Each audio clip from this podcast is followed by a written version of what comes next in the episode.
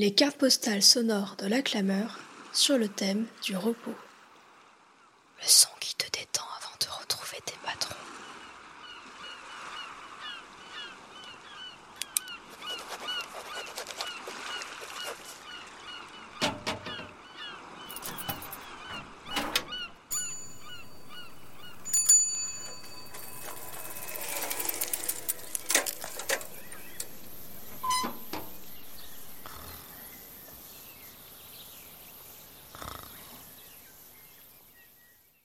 Bonjour, je m'appelle Anthony, j'ai 25 ans et je suis développeur dans la très belle ville de Clermont-Ferrand.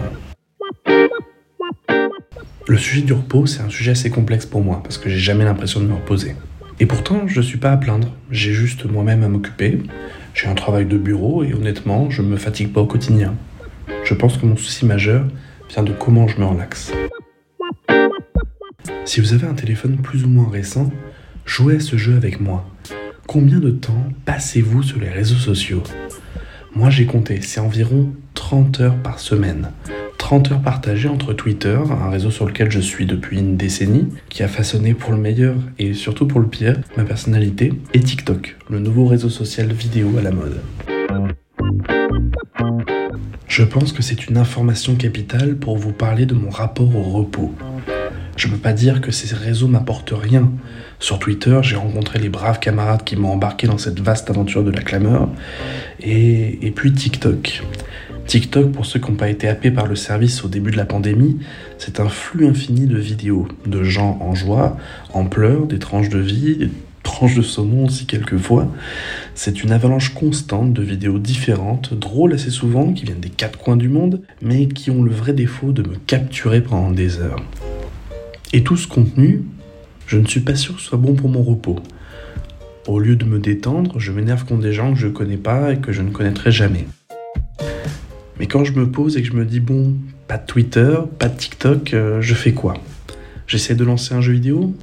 Au premier temps de chargement, comme un réflexe, euh, je prends mon téléphone en main.